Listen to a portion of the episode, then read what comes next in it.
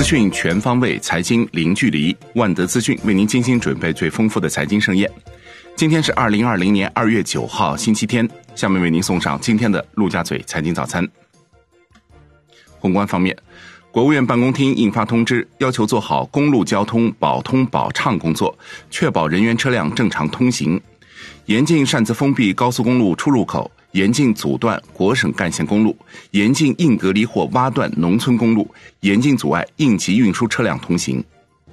国务院扶贫办将对二零一九年底全国未摘帽的五十二个贫困县，贫困人口超过一千人和贫困发生率超过百分之十的共一千一百一十三个贫困村挂牌督战，确保贫困人口如期脱贫，贫困县全部摘帽。国家卫健委发布通知，决定将新型冠状病毒感染的肺炎暂命名为新型冠状病毒肺炎，简称新冠肺炎，英文简称 NCP。卫生防疫专家强调，目前可以确定的新冠肺炎传播途径主要包括直接传播、气溶胶传播和接触传播。气溶胶传播是指飞沫混合在空气中形成气溶胶，吸入后导致感染。发改委要求做好招投标工作，保障经济平稳运行，切实避免对招投标等交易活动一刀切。对于涉及保障城市运行必须、疫情防控必须、涉及重要国计民生以及生产经营急需的项目，要建立绿色通道服务机制。交通运输部印发通知，明确符合条件的公路水运工程，力争在二月二十日前复工。结合“一带一路”建设等，提前启动一批服务国家重大战略实施、符合“十四五”规划方向、符合投资政策的建设项目，确保投资精准有效。广东省同意透解驱蚊颗粒用于广东三十家新冠肺炎定点救治医院。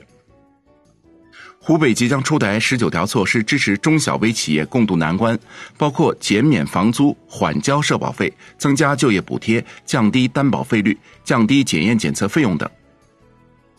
上海出台二十八条政策措施，支持服务企业平稳健康发展，包括加大对疫情防控重点企业的财税支持力度，减免企业房租租金，对相关企业和个人给予税收优惠，适当下调职工医保费率等。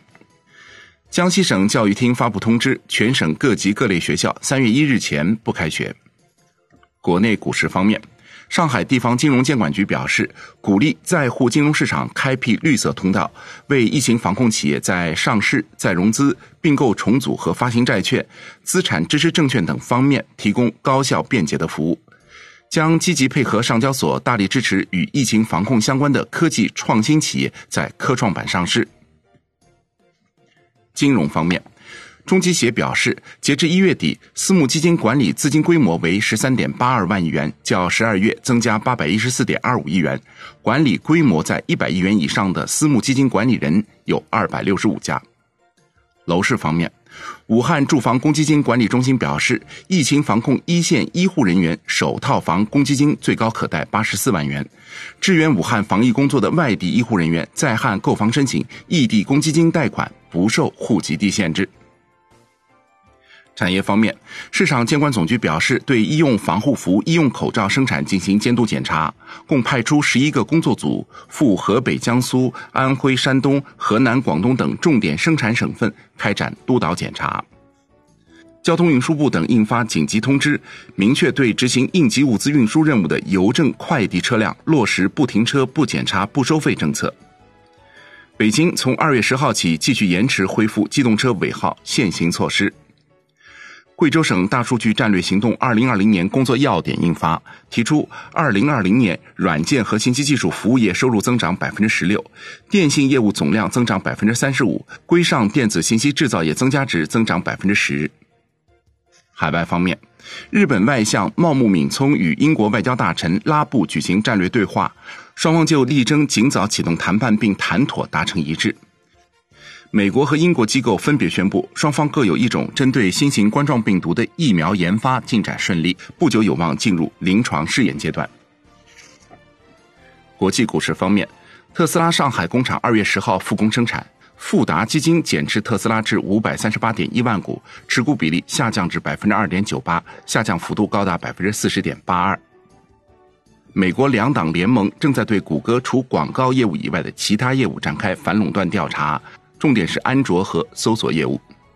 贝莱德集团入股拼多多，截至去年底持有拼多多四千零四点二九万股，持股比例为百分之六点二。债券方面。